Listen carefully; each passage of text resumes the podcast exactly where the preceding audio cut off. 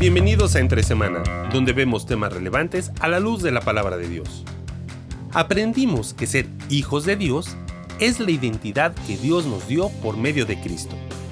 Muchos han interpretado esta identidad dada como Jesús y yo y nada más. ¿Qué implicaciones tiene esta perspectiva? ¿Es lo que enseña realmente la Biblia? ¿Qué significa tener una identidad personal y comunitaria a la vez? Conversemos sobre este tema nuevamente junto a Alex y a Marcelo aquí entre semana. Una vez más en los estudios de grabación Conexión Vertical. Deberían conocerlo. Bueno, hemos, hemos publicado fotos. Hemos publicado. Bueno, voy, a poner un poco, unas fotos más para que. Un tour. Eh, lo voy a postar en el Twitter. Ahí entre semanas se ve, lo pueden ver. tres eh, paredes son, eh, son tres paredes. Son dos, cuatro, seis paneles eh, que pusimos alrededor nuestro y eh, hasta ahora ha servido bastante bien. Eh, Quieren venir a conocer los estudios, claro. Sí, cuando ya consigamos un sponsor, decimos que... Auspiciados por... Por... bueno, no sé, hay varias librerías al cual podremos llamar. algo, vamos a hacer de eso, pero bueno, volvemos a lo nuestro. Ok, hemos estado hablando acerca de identidad. Así es. hemos estado hablando de la importancia de, uno, eh, entender eh, nuestra, nuestro alrededor cultural, las fuerzas que, van impactando, eh, entender de que también... Y que afectan, ¿no? Sí, que afecta y, la afectación es real, o sea, no, simplemente podemos hacer de menos, es decir, ah, claro. tú que no entiendes quién eres, o sea, pobrecito de ti, punto.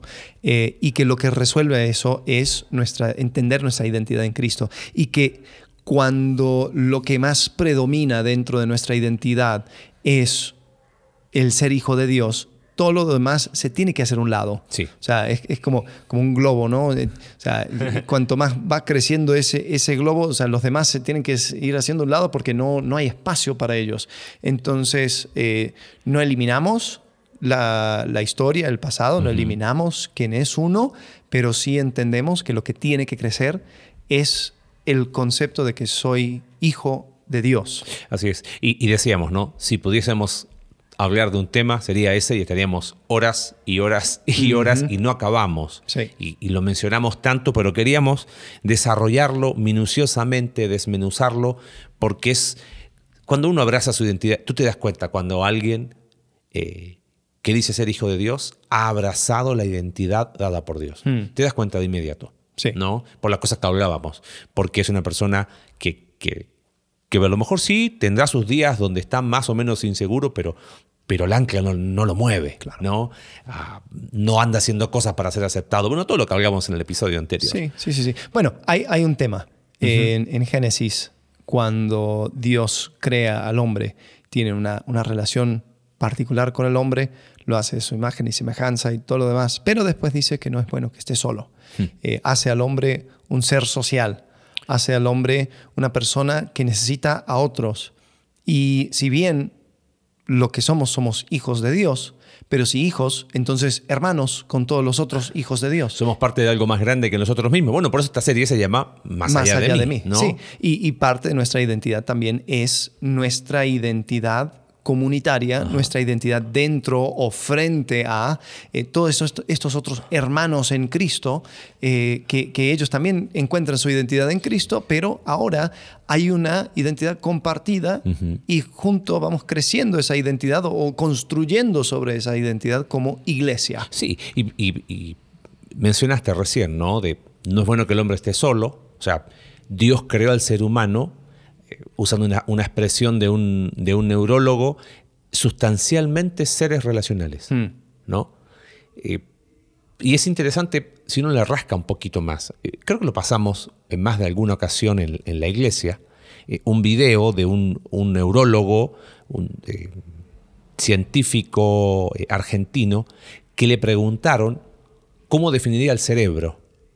Y él dijo que después de muchos años de investigación, su conclusión en dos palabras es que el cerebro es un órgano social. O sea, imagínate un tipo ateo eh, que, niega eh, la existencia de Dios. Vamos a colocar ahí el, link de, la charla, es, no tiene desperdicio, ¿no?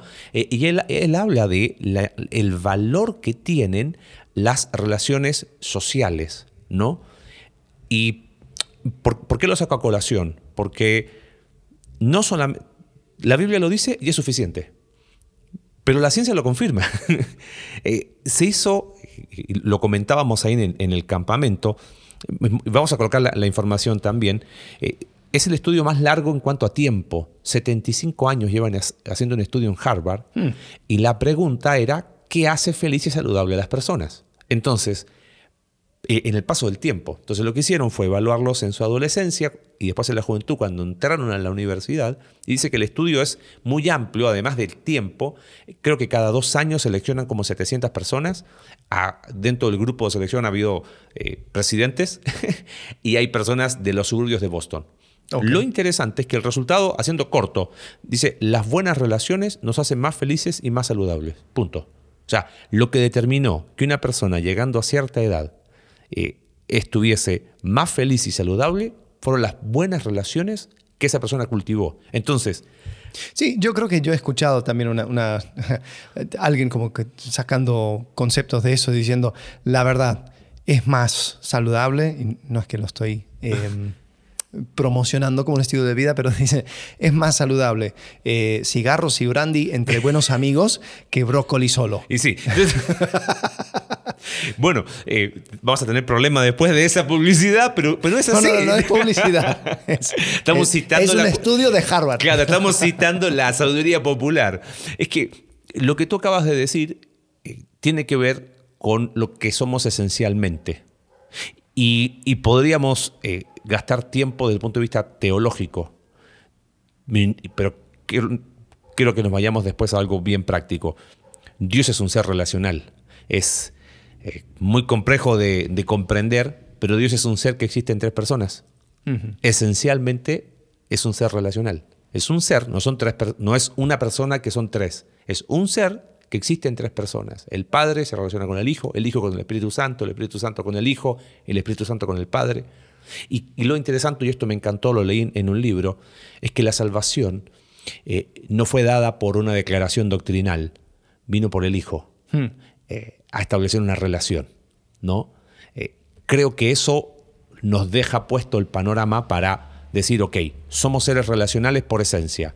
Dios es un ser relacional, nos crea a su imagen, nos da una identidad, como decías tú, hijos de Dios, ¿ok? Pero ese concepto de hijos, entonces, ah, no eres hijo único. entonces, hay más. ¿Cómo, ¿Cómo se hace si somos esencialmente relacionales? ¿Por qué razón, aún teniendo nuestra identidad en Cristo, nos cuesta tanto relacionarnos eh, eh, en nuestras relaciones interpersonales. Sí, o sea, se supone que si eso es parte de nuestra, naturaleza, nuestra esencia, nuestra, nuestra biología, eh, nos, sí, no, nos cuesta. Nos cuesta, yo creo que por un par de razones, nos cuesta porque no queremos mostrarnos como somos.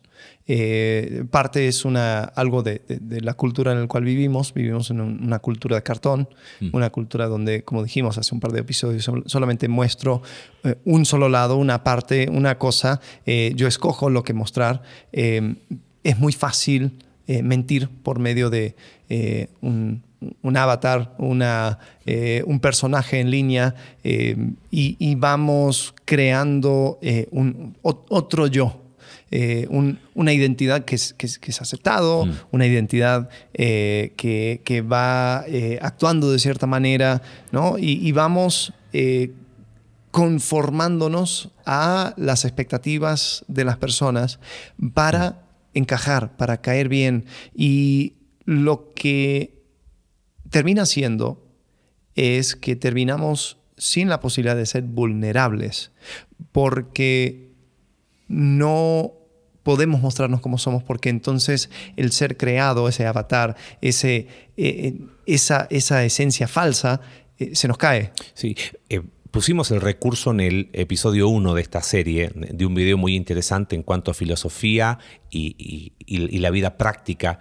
Y este filósofo habla de, que hemos creado eh, un, avatar que no es, como no es real, pero lo peor es que termino enamorándome de. ¿no? Y es como, y, él, menciona el, porque, porque en su esencia es algo em, al, cual yo, eh, ¿cuál es la palabra?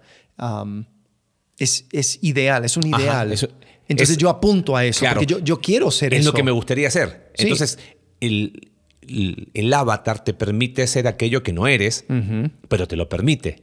Y interactúas con otro que es igual. Entonces, claro, ¿cómo va a haber, va a haber vulnerabilidad con dos seres que en realidad no existen? Sí, sí, sí. sí. Son, y, este filósofo lo relacionaba con el mito de Narciso. ¿no? que no tenemos tiempo y, no es el propósito de ponernos a hablar de, mitología griega, pero cómo el castigo que recibió Narciso por el rechazo eh, a las eh, ninfas eh, fue que se enamorara de lo, de lo primero que, que, vio y vio el reflejo en el agua. Entonces, no lo podía cachar, no lo podía, porque era algo que, que, palpaba ahí, bueno, hay, hay varias versiones, pero, pero ¿cómo va a haber vulnerabilidad? Como decías tú, si un impedimento para las relaciones interpersonales es mostrarnos cómo somos, ¿cómo va a haber vulnerabilidad si me relaciono a través de algo que no soy yo? Sí, me, acuerdo de un chiste donde dos, dos, niños, dos chicos estaban en un cuarto de chat, ¿no? un chat room eh, en internet y ellos, ay,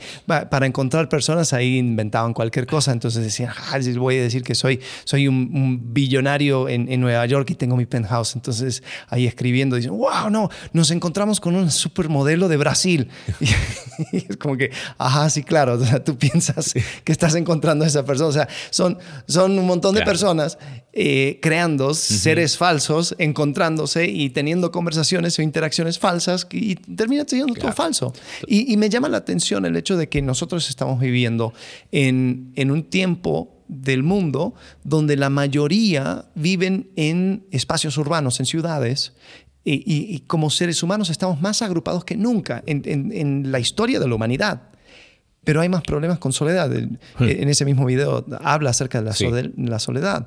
Y creo que mucho tiene que ver con eso. O sea, yo me siento solo porque paso todo el día mostrando simplemente una parte de mí o simplemente algo inventado de mí. Pero cuando yo estoy a solas conmigo mismo, cuando yo tengo que enfrentar quién soy de verdad, digo, nadie me conoce. Hmm. Nadie entiende quién soy pero es porque yo no doy a conocer. Claro. Y, creo que eso es uno de los problemas eh, muy grandes de, por qué nos cuesta relacionar. Hmm. Porque yo no quiero que se me caiga el circo. Yo no quiero que, que, la gente sepan realmente cómo soy. Porque probablemente si me conocen, me conocieran como realmente soy, no sé si me acepten. y, y volvemos al mismo punto. Yo quiero ser aceptado, pero yo ya soy acepto en Cristo. O sea, fíjate, la falta de vulnerabilidad está íntimamente relacionada al no entendimiento de mi identidad en Cristo. Bueno, ¿por qué otra razón? Sí, em, otra razón tiene que ver, o sea, justamente con el tiempo que tarda en cultivar relaciones reales. Eh, la vulnerabilidad toma tiempo, porque si te voy a conocer, te voy a conocer cuando estás enojado, cuando estás estresado, cuando estás feliz, cuando estás eh, eh, triste, cuando estás eh, en, aprietos, cuando se o sea, toda faceta, pero eso tarda años. es chistoso porque ah, estaba escuchando también otro podcast acerca de amistades entre hombres y dicen que hay una hay, hay, hay un, un, problema con los hombres que o sea, tanto mujeres como hombres han, vivido este fenómeno, pero más los hombres dicen la cantidad de personas que dicen que tienen eh, por lo menos seis amigos cercanos ha caído a números bajísimos, creo que están, andan por el 12%. Eh, y ha caído también el número de personas que dicen, o, ha aumentado el número de hombres que dicen no tienen ni un solo amigo. E, es increíble. Eh, bueno, puedo, colocar el link. Está en inglés, pero, pero la verdad el estudio es. Google todo lo traduce, no te preocupes. Bueno, esto es audio. Entonces... bueno, pero no importa. Ahí lo colocamos. Se busca, se busca la manera. Em, el, el, el, punto es de que, ah, bueno, otra cosa que decía en, esta, en este podcast es que eh, el hombre que hizo el estudio dijo que las amistades, los famosos mejores amistades, los mejores amigos, eh, tenían más que ver con tiempo siendo amigos que hmm. cualquier otra cosa. O sea, el tu mejor amigo generalmente va a ser tu amigo más... Em, de más tiempo. De más tiempo. Y es chistoso. yo, eso, eso lo veo en, mi propia vida. Uno de los mejores amigos que yo tengo, mi amigo lo conocí cuando tenía tres años. Eh, y, si, si, nos vemos hoy, o sea, no hmm. tenemos, tenemos casi nada en común. pero seguimos siendo amigos. Eh, y, pero es porque o sea, crecimos juntos. O sea, no hay nada que, hay que esconder el uno del otro, porque, eh, o sea, yo puedo hablar de cómo era cuando tenía nueve años y él me puede echar en cara las estupideces que hice cuando tenía doce. Y, creo que esa, esa falta de paciencia, eh, nosotros queremos encontrar a la persona que sí, hice clic. Queremos todo. No existe el no clic. Existe el clic. El clic es de películas, porque una película tiene que durar hora y media y porque si no pierdes a la gente. Ahí es donde existe el clic. Pero en la vida real no existe un clic. Em, eh, quizás hay, hay cosas donde sí hay una afinidad y wow, no, es como que si, si fuéramos amigos desde todo el tiempo. Pero sabes qué, yo creo que aún eso es un peligro, porque después hay una desilusión. Mm. Cuando te das cuenta cómo es la persona de verdad y no tienes la paciencia ni para soportarle. Eh, yo creo que se está viviendo un fenómeno y, me doy el lujo de extenderme un poco más de cuando estábamos eh, dando la charla en, en, en, el campamento, porque creo que vale la pena. Eh, estamos viviendo un fenómeno aún en, el contexto de iglesia donde yo solamente aguanto a personas más maduros que yo. Yo solamente tolero a personas que van a ser capaces de tolerarme a mí. Pero, yo... no voy a tolerar, o, no, yo no tengo la capacidad de tolerar a otros. Y la Biblia dice soportados los unos a los otros. Hmm. Significa que yo tengo que ver a una persona y decir, wow, qué, qué inmaduro, seguimos caminando juntos. Pero ¿cuántas personas se escandalizan eh, eh, por, por, los dos lados? Se escandalizan cuando, un, cuando otra persona es inmadura y se escandaliza cuando otra persona no aguanta su inmadurez. Es que me trataron sin amor. Es que no, es que no supieron ser paciente conmigo. Yo también estoy creciendo. tú también estás creciendo muy bien, pero crezcamos todos juntos. Entonces. Eh, es como que es en una sola dirección. Es una sola dirección. Quieren ser apapachados, pero no quieren extender esa. Viste, primera, segunda de Corintios, ¿no? Fuimos consolados para consolar. No, yo soy consolado para. Y soy el mar muerto de la consolación. O sea, ahí queda. Y por eso esta serie se llama Más allá de mí. Porque al final, claro, como queremos que. Ahí es donde nos damos cuenta que la influencia del contexto en el que vivimos, como todo se trata de mí, entonces, ¿sabes qué? A mí tolérenme, a mí, pero yo no a otro. Entonces, no hay vulnerabilidad, hay impaciencia, y claro, ¿eso qué trae? Trae una falta de amistades profundas que, que de alguna manera, ¿cómo sería? Es fácil relacionarse cuando el discurso o el contenido de esa relación es, ¿cómo estás? Bien. Y si la persona siempre está bien y nunca tiene un problema, nunca se mostró vulnerable, eh, nosotros en nuestra iglesia, bueno, hay gente que nos escucha que no es de nuestra iglesia, trabajamos en, en concepto de grupos pequeños, pero no son grupos de estudio precisamente, sino son de profundización del estudio del domingo a través de preguntas, pero preguntas que apuntan a aprender a ser vulnerable y son preguntas incómodas.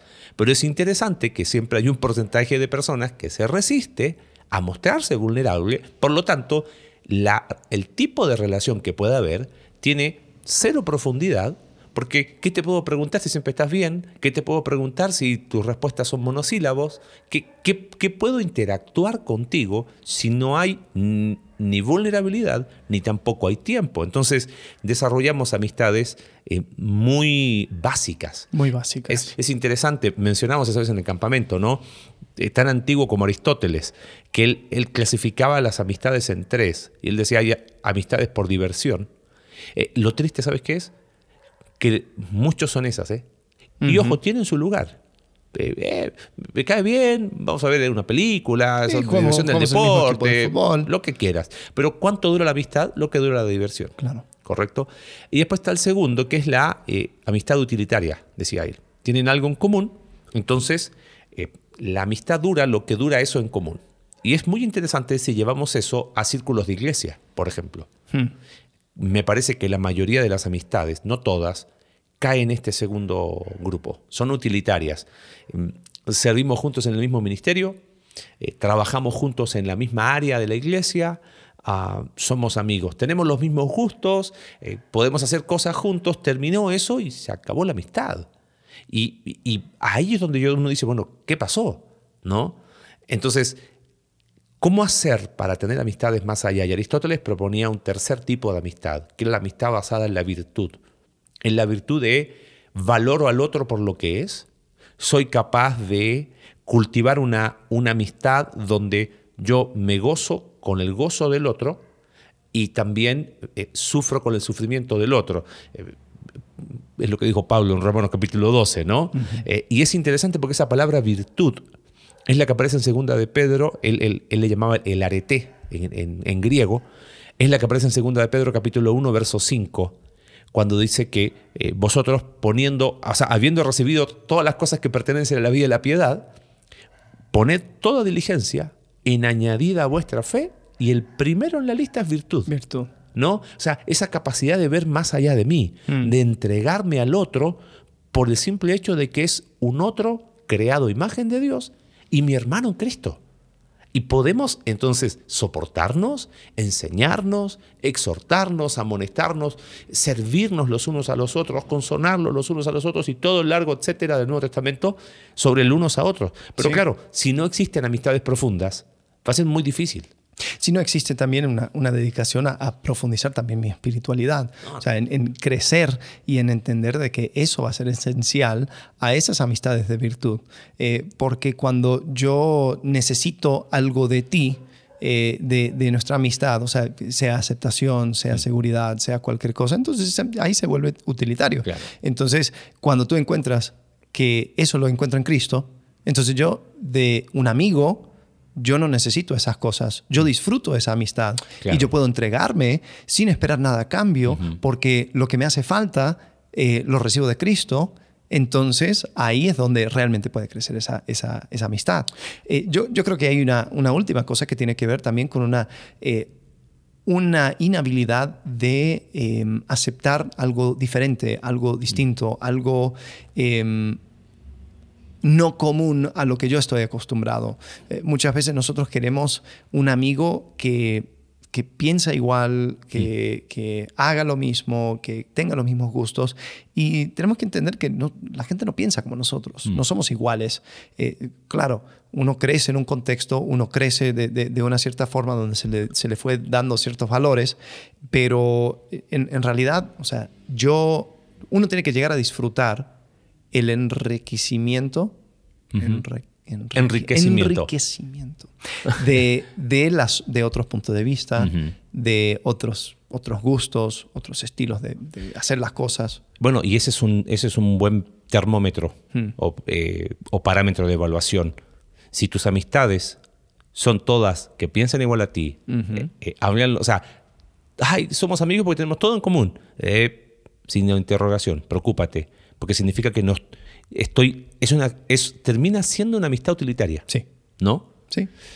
Bueno, ¿qué es lo que tenemos en Cristo? Hablamos de identidad, eh, tú dijiste muy bien, ¿no? Somos hijos de Dios, pero bueno, eso implica que no, eh, hay más hijos, por lo tanto tengo hermanos, ¿no? Eh, hace, hace algún tiempo atrás me tocó hacer un, trabajo basado en el libro de Efesios y, y me pedían desarrollar una, una doctrina de la iglesia, una eclesiología basada en Efesios.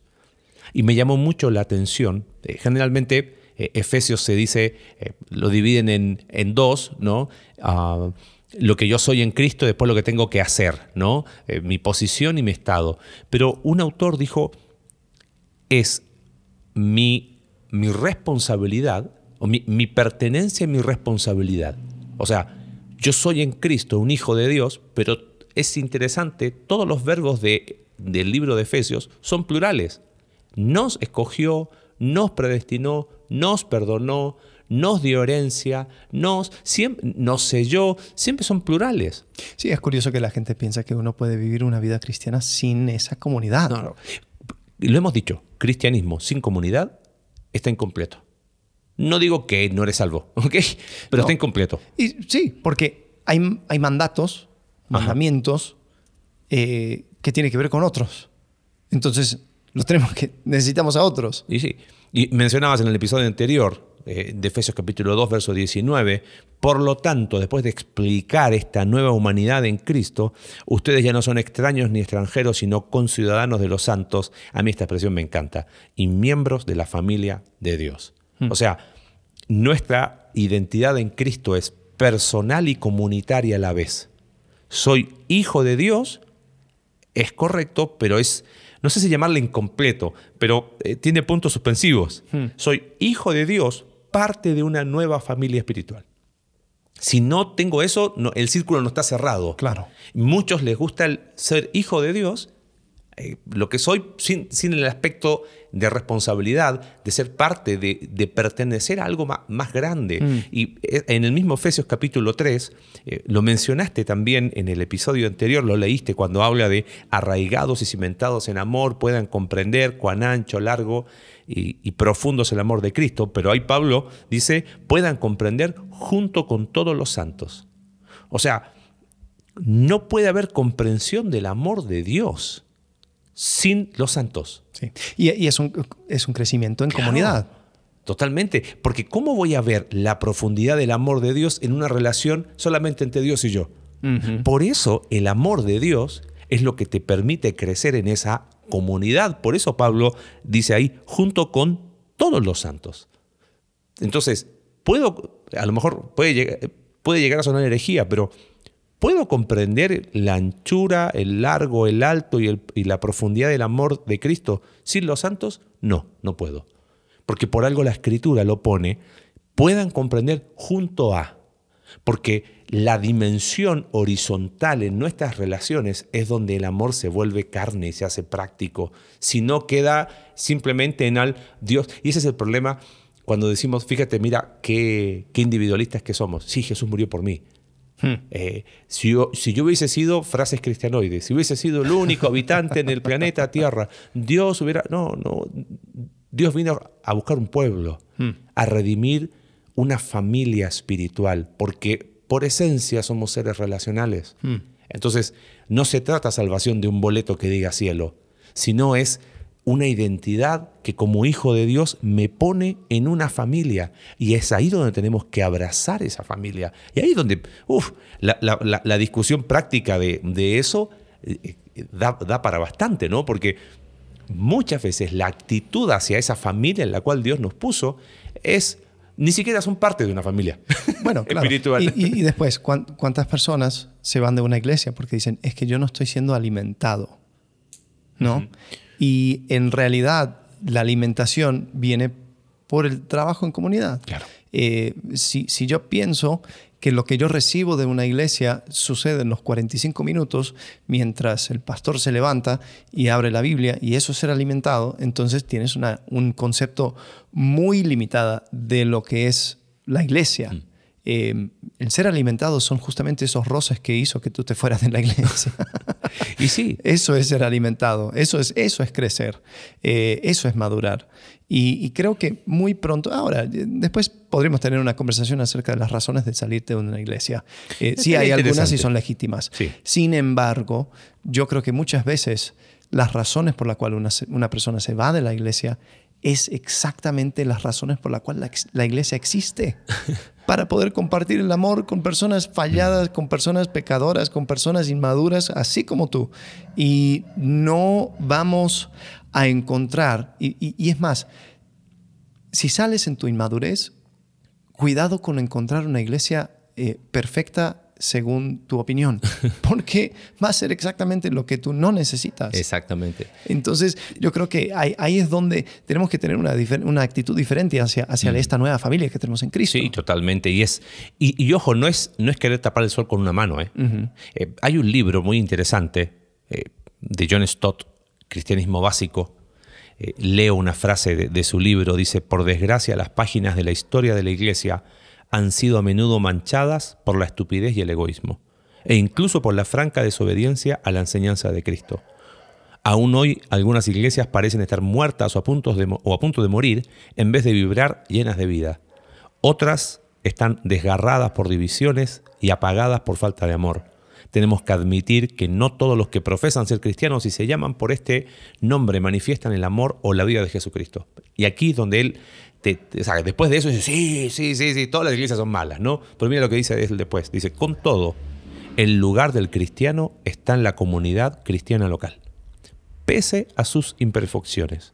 Allí debe buscar esa nueva calidad de relación que Cristo da a su pueblo y participar en la adoración y el testimonio de la iglesia.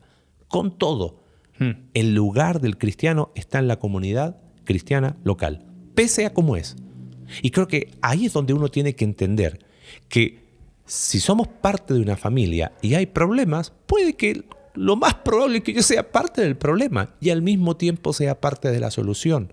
Por eso es abrazar la cruz y es, abrazar la familia que tenemos en Cristo. Entonces, eh, te, animaría algo, eh, algo práctico a quienes nos están escuchando.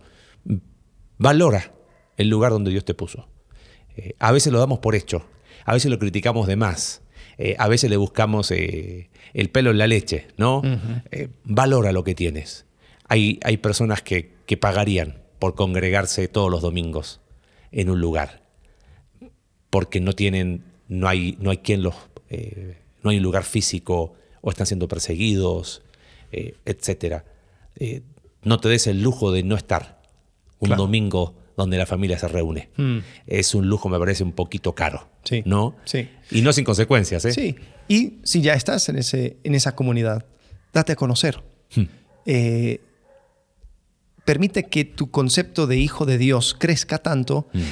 que ya no tienes que ser de cartón. Ya no necesitas un avatar, no necesitas una personalidad falsa. Eh, busca una comunidad o un, grupo más serrano de, personas confiables dentro de esa comunidad mayor de la iglesia, con el cual puedes ser real, con tus luchas, con tus problemas, eh, con, lo que te cuesta y permite que vayan profundizando esas relaciones, permite que vayan creciendo juntos, eh, permite que puedas eh, echar raíz en la familia de Dios. Porque cuando tenemos eso, porque cuando entendemos nuestro lugar eh, como hijo de Dios y hermano de, hermanos de muchos, ahí es donde realmente nuestra identidad, así como Dios nos creó, florece. Así es. Y nos damos cuenta que la cosa va más allá de mí, ¿no? Así que bueno, gracias. Seguimos aprendiendo juntos sobre este tema. Muy bien, hasta la próxima. Gracias por acompañarnos en un capítulo más de Entre Semana. Recuerda que puedes seguirnos a través de nuestra página web Iglesia Conexión Vertical Diagonal Entre Semana, Spotify, Apple Podcast y Google Podcast. Hasta la próxima.